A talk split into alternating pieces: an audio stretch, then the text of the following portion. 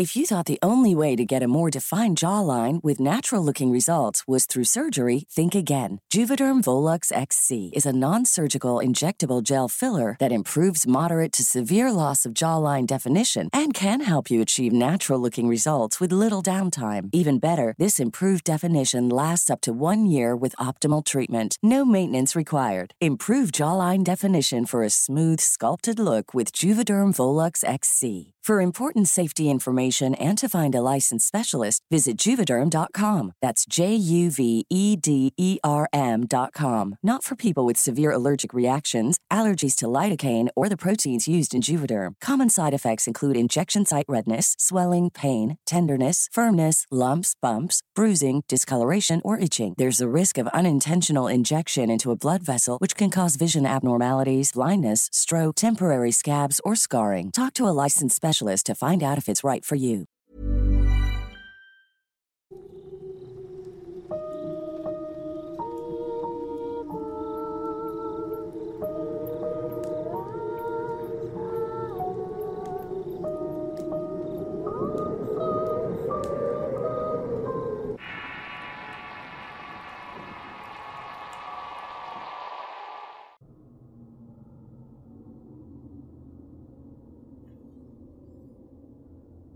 Situado en el estado de Hidalgo, Tecozautla es considerado un pueblo mágico. Muchos lo miran como un paraíso natural por sus atractivos y porque tiene un ambiente colonial con calles estrechas que desembocan en una plaza que te transporta a épocas pasadas y evoca al espíritu. Está rodeado de oasis de aguas termales en medio de un paisaje semidesértico y cuenta con un memorable pasado prehispánico cuyos vestigios aún se pueden visitar. Estos contrastan con su raíz colonial de casas abovedadas y que datan del virreinato, el sitio perfecto que esconde en sus muros y calles muchas historias y leyendas. Su población se dedica a la agricultura en parcelas de maiceras y otras leguminosas. Llevan una vida apacible y envidiada por los visitantes que llegan a adentrarse en las calles y zonas turísticas naturales con balnearios que hay alrededor del pueblo. Al ser un lugar de contrastes, está rodeado por valles y llanuras con mesetas, grandes cañadas y domos volcánicos, existiendo además comunidades de paisajes apacibles que te invitan a recorrerlos a pie. Es también en este lugar donde además de los innumerables atractivos no podíamos dejar de lado sus leyendas sobrenaturales, ricas en enseñanzas y situaciones que muestran un mundo oculto entre toda esa belleza y que, aquellos que se han topado de cerca con estas experiencias es que viven para contarlo y darnos una lección. Charro negro, llorona, nahuales e innumerables encuentros con brujas son lo común, pero mayormente el diablo parece que también ama recorrer y habitar en estos pueblos considerados mágicos. Recordemos que la magia también tiene polaridades y una de estas es aquella de donde surgen los peores tormentos y pestes que dan origen a los mitos y leyendas de los pueblos como Tecozautla, entre otros que te invitan a darte un recorrido por zonas donde supuestamente han aparecido presencias espectrales y demonios al acecho mismos que surgen para darte los peores espantos. Es precisamente una de esas leyendas que voy a compartir en donde se presentan una serie de sucesos extraños que desencadenan los peores horrores y la presencia del diablo, el cual y sin duda ronda por aquellas llanuras y cerros. Esta historia es muy conocida en aquella región y forma parte de las leyendas locales. Surge hace muchos años cuando la gente se dedicaba en entero al campo y el pastoreo se trasladaban entre comunidades principalmente a pie o en bestias que además les servían para transportar sus productos del campo, ocurriendo este evento en una comunidad de arroyos y montañas. Sus caminos de tierra y piedras de río comunicaban con pasajes entre cerros por donde los pobladores tenían que andar todos los días. Ahí, el temor a la noche hasta ese momento no existía. Había conciencias tranquilas y nadie se lamentaba de deber algo, pues lo mismo recorrían estos caminos solitarios de día que al amparo de la noche, con luna y estrellas en el firmamento. Evidentemente había una educación en la fe en base al premio y castigo. Si te portabas mal o tenías malos pensamientos, era común que el diablo se te apareciera en la noche para darte un buen susto y hacerte regresar al camino del buen Señor. Pero la mayoría de las personas aún conservaba esa inocencia y el temor a Dios que caracterizaba a los pueblos de antaño, de tal manera que cualquier cosa extraña que pudieran ver o enfrentar, siempre le resolvían con valor y oraciones. Es precisamente en uno de estos caminos agrestes entre montañas donde ocurre una situación sobrenatural, una que sería conocida por toda la gente de la región. Le ocurre a un par de jornaleros que habían ido a una feria en un pueblo de aquellas regiones donde hubo un gran holgorio jaripeo y mucho alcohol corriendo a raudales. Luego de ponerse tremenda francachela, los peones decidieron regresar por un camino de monte y cerro que les ahorraría un buen tramo. Era muy noche y la luna se miraba en lo alto, iluminando con luz azul las brechas de terracería rodeadas de monte y árboles. Así se fueron caminando y hablando entre ellos acerca de muchas cosas. Bromeaban y se reían a carcajadas rompiendo el silencio que los rodeaba hasta que se detuvieron a hacer sus necesidades a la orilla del camino. Pero antes de que pudieran darse cuenta, escucharon algo a lo lejos. Fue un chiquido. Una especie de voz que parecía dolerse por alguna razón, pero luego de analizar mejor, entre ellos dijeron que se trataba de algún chivo que balaba de forma chillante. Conocían los ruidos de aquellos animales, eran inconfundibles, solo que había algo extraño en el sonido. Al principio, imaginaron que se trataba de algún animal perdido que había escapado de una manada que le pertenecía a alguien del pueblo. Decidiendo investigar para buscar al animal y quizá llevárselo si no le pertenecía a nadie, teniendo pensado en hacerlo en barbacoa para curarse la resaca al día siguiente. Caminaron a lo largo de un sendero empedrado subiendo por una colina hasta llegar a un risco, donde todo se miraba oscuro. Breves destellos mostraban rocas de algunas columnas de piedra al fondo y ese ruido escalofriante que se podía escuchar se hacía más sonoro, hasta hacerse un eco casi ensordecedor. Lo notaban con más claridad y se dieron cuenta que no se trataba del balido de una cabra, era algo más escalofriante. A pesar de ese ruido temible, ninguno de los dos perdió valor. Estaban envalentonados por el alcohol y porque realmente imaginaban que era un animal. De tal manera que comenzaron a adentrarse hasta el fondo de una hondonada y miraron a lo lejos un par de peñascos que se erigían en una planicie donde solo había tierra y piedras. De ahí provenía el sonido y hasta allí caminaron, encontrándose con una escena dantesca que los hizo estremecer y mirarse entre ellos con algo de estupor. Colgado de forma inverosímil entre esos dos peñascos estaba levantado lo que parecía ser un columpio monumental, hecho con varias cuerdas de ixtle y al centro de aquella formación parecía balancearse una persona boca abajo. No alcanzaron a distinguir bien quién era, pero se notaba entretenido meciéndose de un lado a otro. Estaba en silencio, pero cuando comienza a hacer ese balido pavoroso que los había traído hacia ese lugar, el miedo poco a poco comenzó a apoderarse de sus conciencias. Se acercaron lento a mirar quién se estaba columpiando. Sus ojos acostumbrados a la falta de luz miraron a un hombre muy delgado que tenía su cuerpo atado con firmeza a las cuerdas.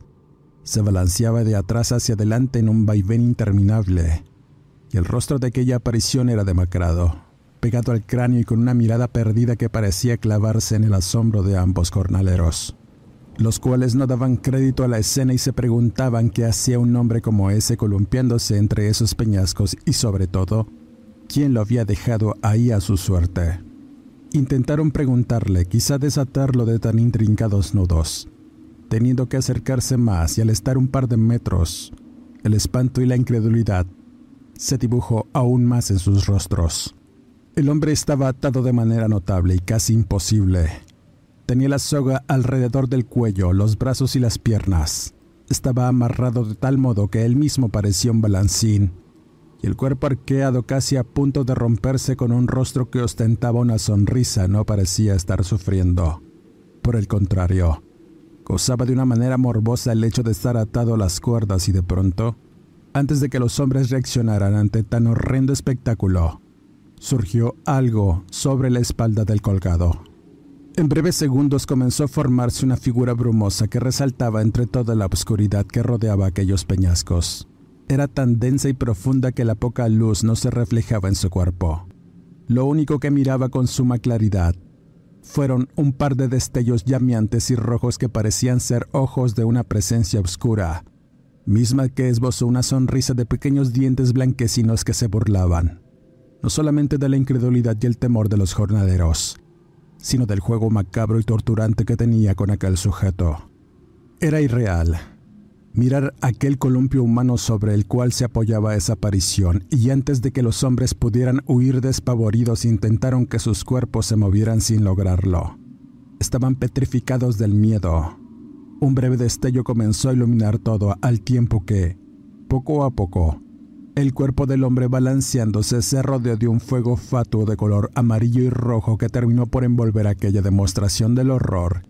Y mientras las llamas consumían su cuerpo y las cuerdas, la alumbrada reveló la verdadera naturaleza de aquella aparición y era precisamente el diablo. Era uno de color negro de piel, de ojos llameantes y cuernos que salían de su frente. El rostro disoluto del diablo se burlaba del temor de aquellos hombres la risa era parecida a los balidos de cabra, mostrando que en realidad aquel sonido que atrajo los peones provenía de aquella entidad, haciendo un eco escalofriante que terminó por hacer huir a los sujetos y aquel hombre del columpio convertirse en cenizas completamente. Al final, la oscuridad volvió a reinar todo y lo único que quedó fueron restos humeantes que se regaron por todas partes y el sonido ahogado de la risa del diablo. Luego de correr varios kilómetros, los hombres por fin llegaron a su comunidad. Daban gritos y lamentos anunciando que el diablo se les había aparecido. La tranquilidad y calma de algunos pobladores que dormían plácidamente fue rota por los alaridos de aquellos sujetos, despertando de inmediato para ver qué sucedía. Al confrontarlos les explicaban todo lo que habían visto y dónde. Fue en los peñascos de unas azufrosas y ese hombre que se miraba colgado de las cuerdas hecho columpio Parecía ser uno de los viejos hacendados que dominaban aquellas regiones. Luego de curarlos de espanto se tranquilizaron y comenzaron a contar cada detalle de la experiencia. Los hombres de inmediato dedujeron que se trataba de alguien importante que había entregado su alma al demonio y que se lo habían llevado a ese sitio de las peñas, pues era bien conocido.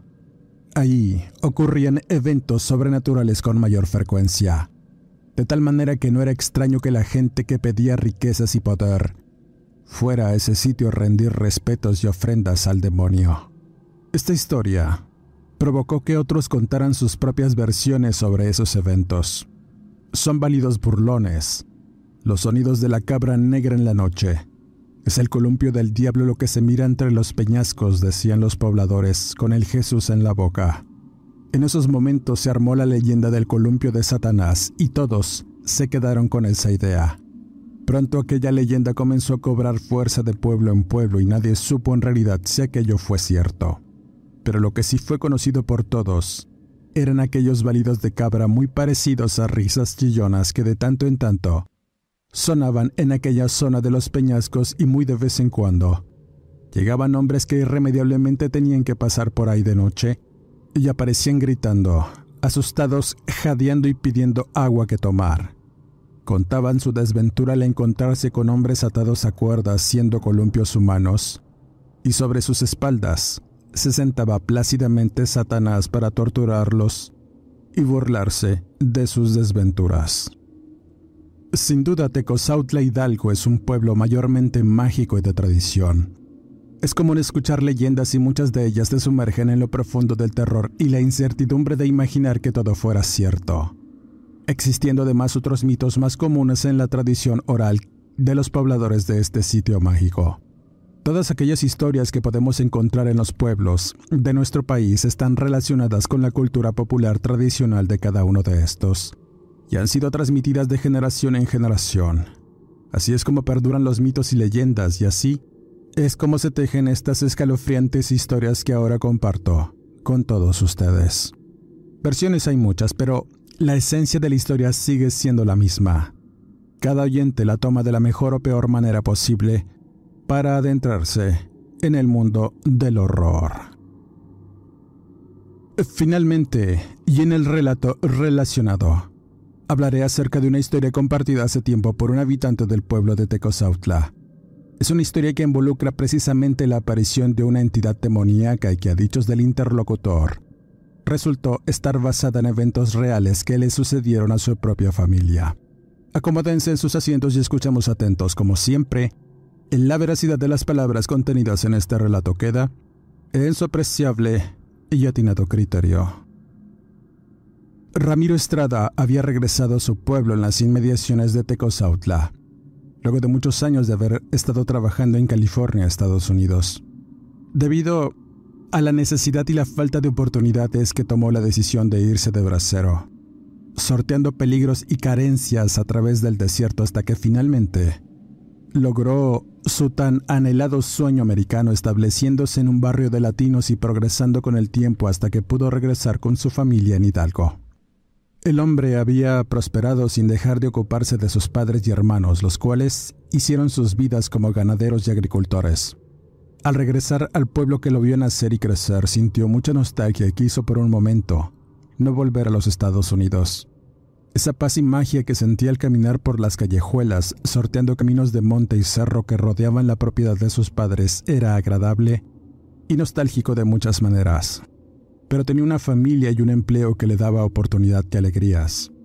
De tal manera que decidió disfrutar el momento y el estar con su familia, aunque los motivos para regresar distaran mucho de lo relajante.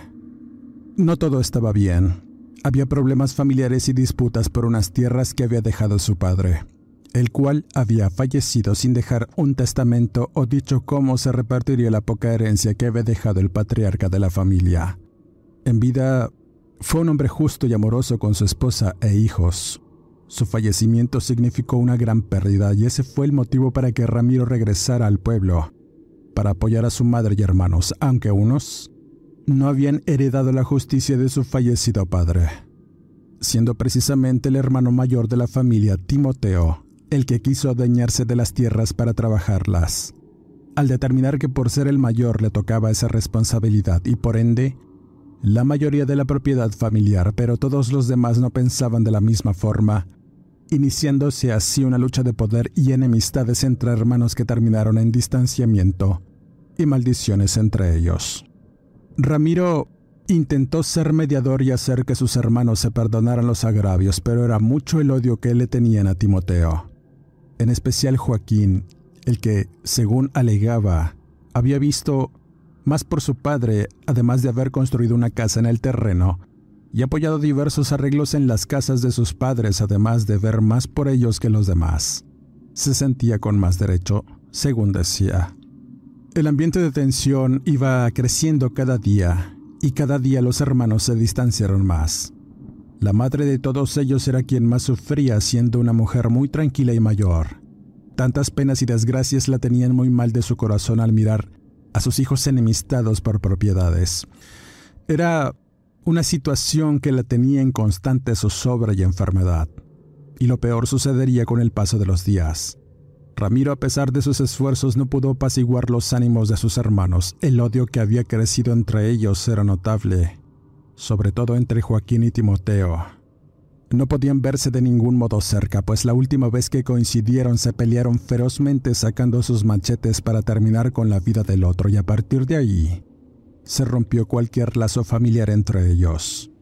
Cada uno afirmaba que los agravios debían solventarse con la muerte de uno, pues ya no cabían en el mismo lugar y en el mundo, pero las cosas darían un giro macabro y desencadenaría una situación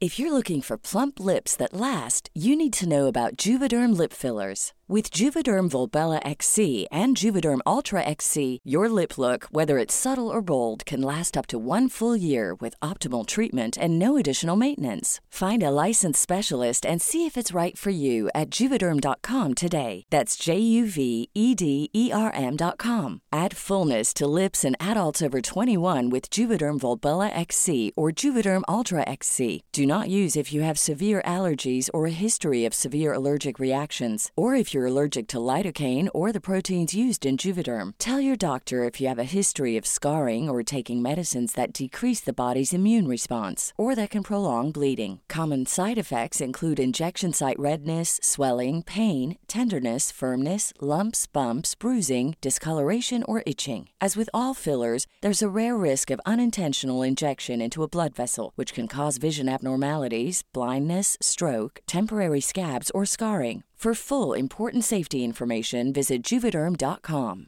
Cool fact a crocodile can't stick out its tongue. Also, you can get health insurance for a month or just under a year in some states. United Healthcare short term insurance plans, underwritten by Golden Rule Insurance Company, offer flexible, budget friendly coverage for you. Learn more at uh1.com. Sobrenatural que es el motivo de esta historia.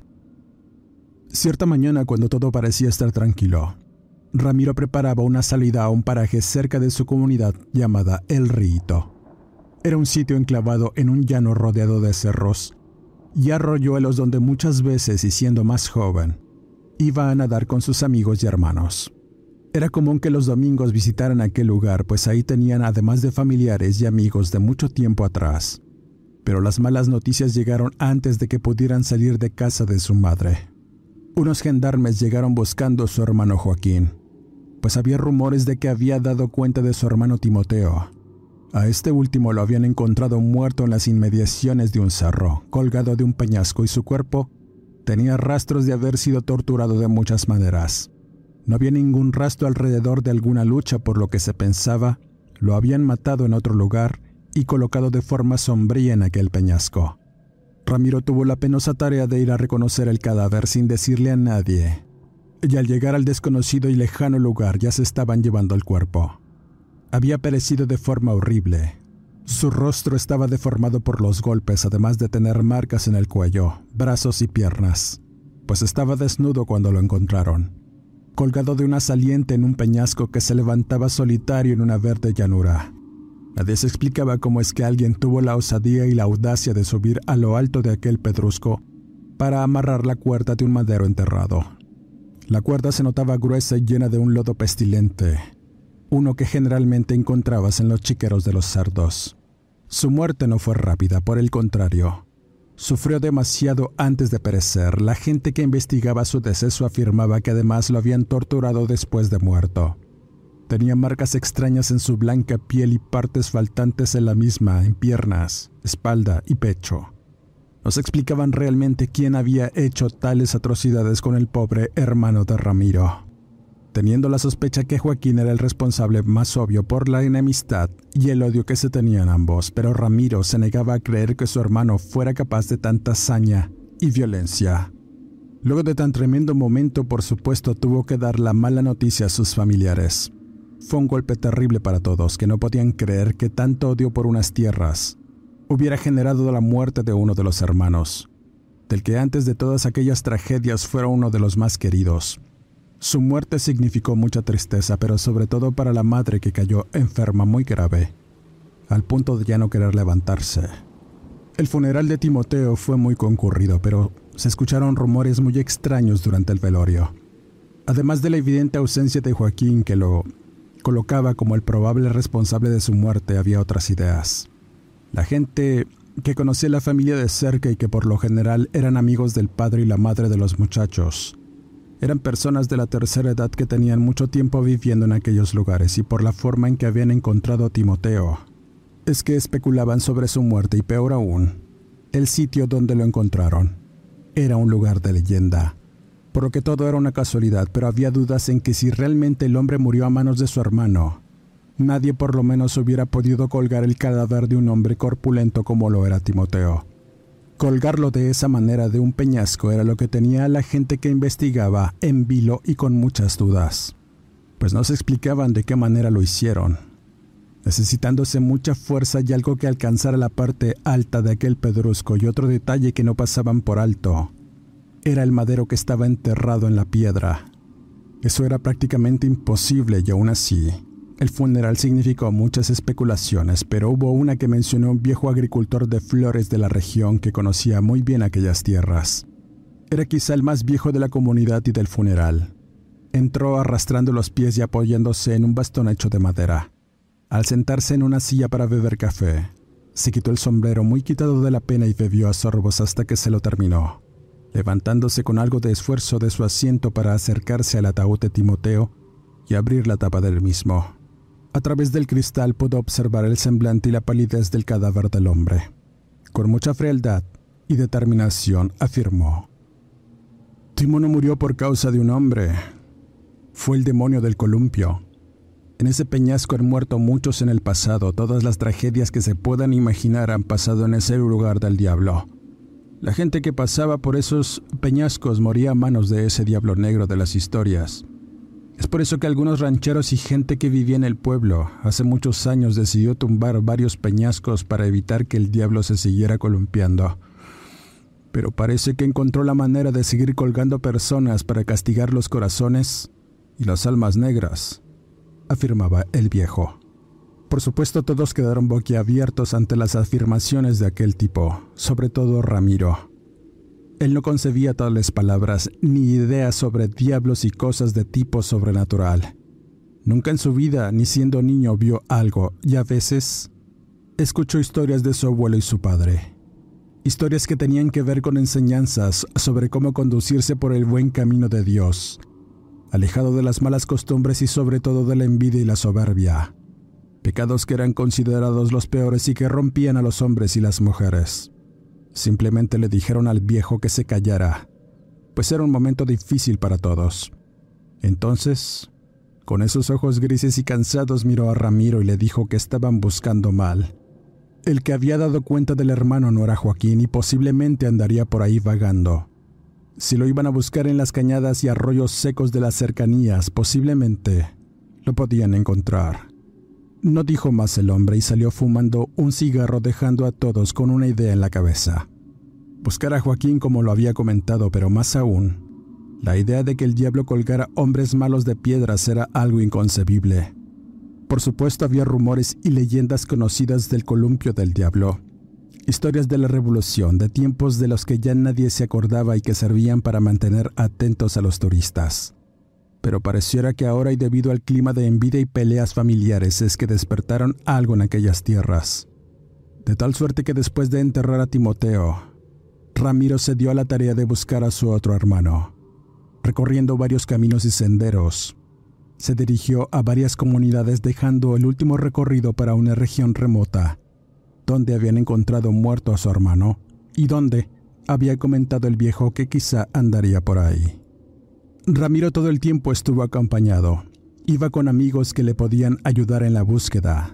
Cierto día comenzaron a recorrer arroyos secos hasta el rumbo de los peñascos, adentrándose en caminos rodeados de cerros y laderas escarpadas de roca mismos que se levantaban delante de ellos y mientras iban a caballo, Aquellas paredes interminables parecían cerrarse sobre sus cabezas, y una soledad incómoda acompañada de un silencio irritable les fue acompañando mientras caía la tarde.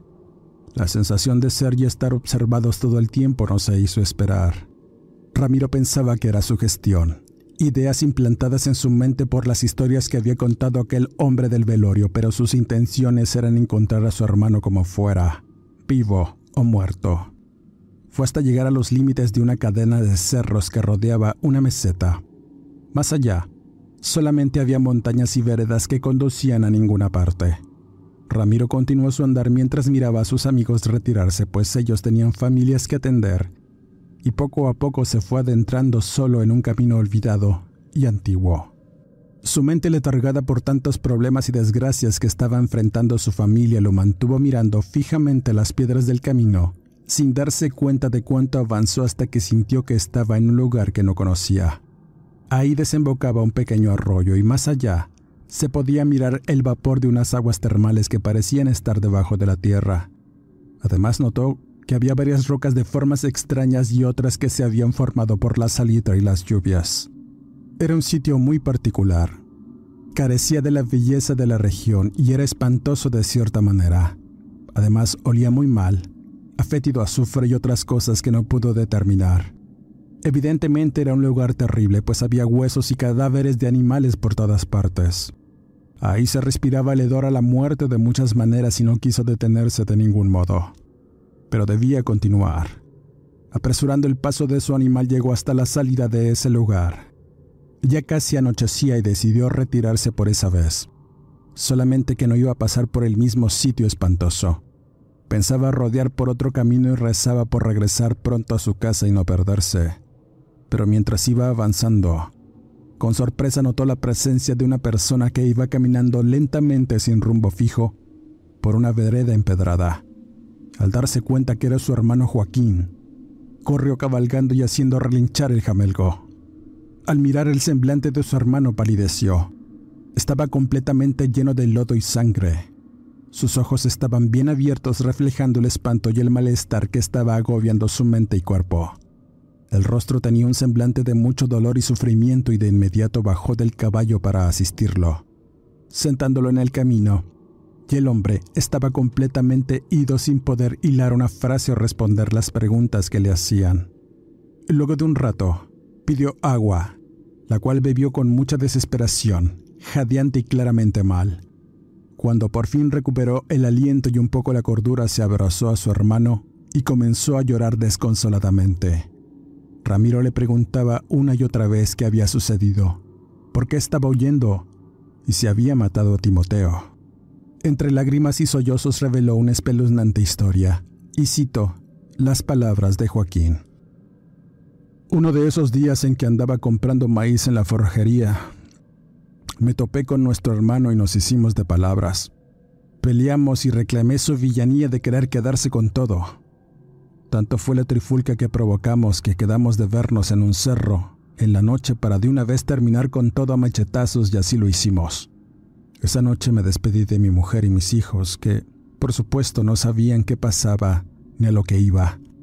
Timoteo también pienso que lo hizo, pues en verdad íbamos dispuestos a arreglar con nuestra propia sangre la disputa, y uno de los dos sobraba.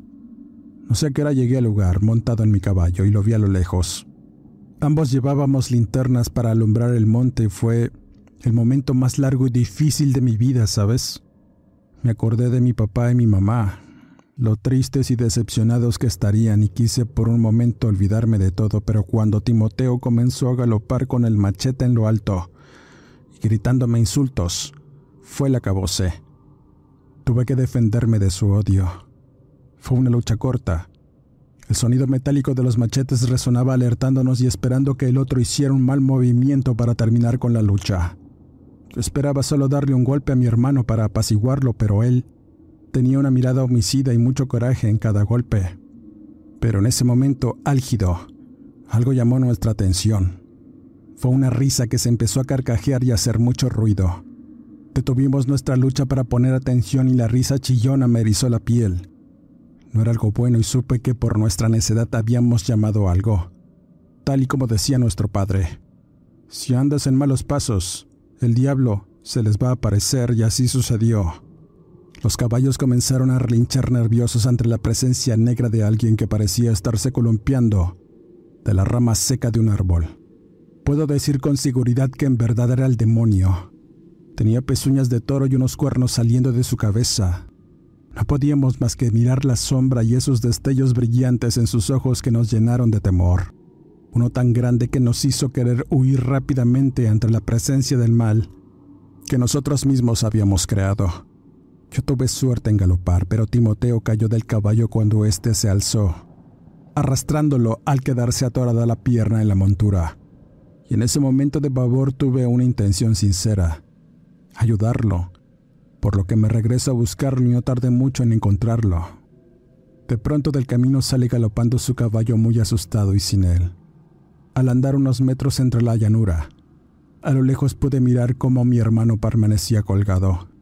Se balanceaba de una forma macabra mientras ese diablo negro lo jalaba. Lo columpiaba en tanto daba esas risotadas chillonas que me estremecían de solo escucharlo y no pude más y con todo el valor que me quedaba saqué mi machete y fui dispuesto a todo. Pero antes de que pudiera dar un paso, ya tenía al diablo a mi espalda. Sentí su toque caliente en mi piel y la fetidez de su aliento al decir unas frases que se me quedaron. Ahí tienen su obra, y al que obra mal, Vale, va. Dicho esto, ya no supe más. El dolor y una sensación de sofocación terminaron por vencerme y caí al suelo. Desperté colgado de un peñasco. Estaba atado con mi propia cuerda y como pude me solté cayendo muy alto. Gracias a Dios y a mi padre que me hallaste, pero no sabía dónde estaba o por dónde caminar. Vámonos mejor, antes de que venga el diablo y nos lleve. Comentaba Joaquín. Luego de contar este horrible testimonio, Ambos hombres regresaron como pudieron sorteando caminos y veredas hasta la casa de sus padres donde atendieron a Joaquín, el cual pidió perdón a todos por ser tan necio y por haber, de cierta forma, provocado la muerte de Dimoteo por ese odio que se tenían. La familia convino en vender las propiedades y el terreno maldito que desencadenó la tragedia. Joaquín salió absuelto de la muerte de su hermano, la cual quedó en un total y completo misterio para la autoridad. Ajuste de cuentas, decía el parte. Ramiro regresó a los Estados Unidos con una inquietud muy grande, pero sobre todo en su pensamiento anidaba una idea, en que el diablo era real, y siempre lo soñaba montado en su columpio, muy feliz y quitado de la pena, recordando que si un día se desviaba de su camino justo, lo estaría esperando para columpiarse sobre él. Con esta historia cierro este podcast. Dale like, comenta, comparte, suscríbete al canal y activa las alertas. Deja correr la publicidad. Soy Eduardo Liñán, escritor de horror. No me despido y nos escuchamos en el siguiente Horrorcast.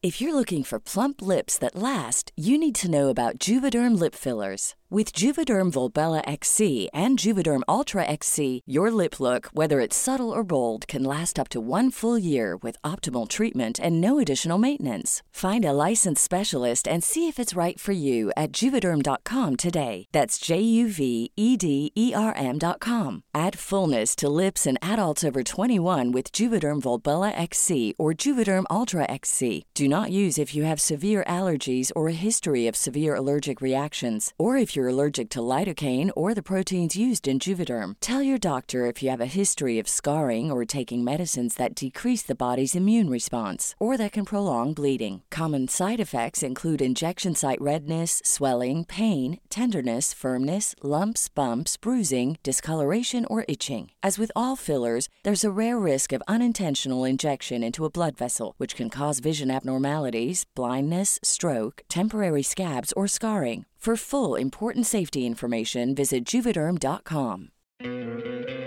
¿No te encantaría tener 100 dólares extra en tu bolsillo? Haz que un experto bilingüe de TurboTax declare tus impuestos para el 31 de marzo y obtén 100 dólares de vuelta al instante. Porque no importa cuáles hayan sido tus logros del año pasado, TurboTax hace que cuenten. Obtén 100 dólares de vuelta y tus impuestos con 100% de precisión, solo con Intuit TurboTax. Debes declarar para el 31 de marzo. Crédito solo aplicable al costo de la presentación federal con TurboTax Full Service. Oferta sujeta a cambios o cancelación en cualquier momento.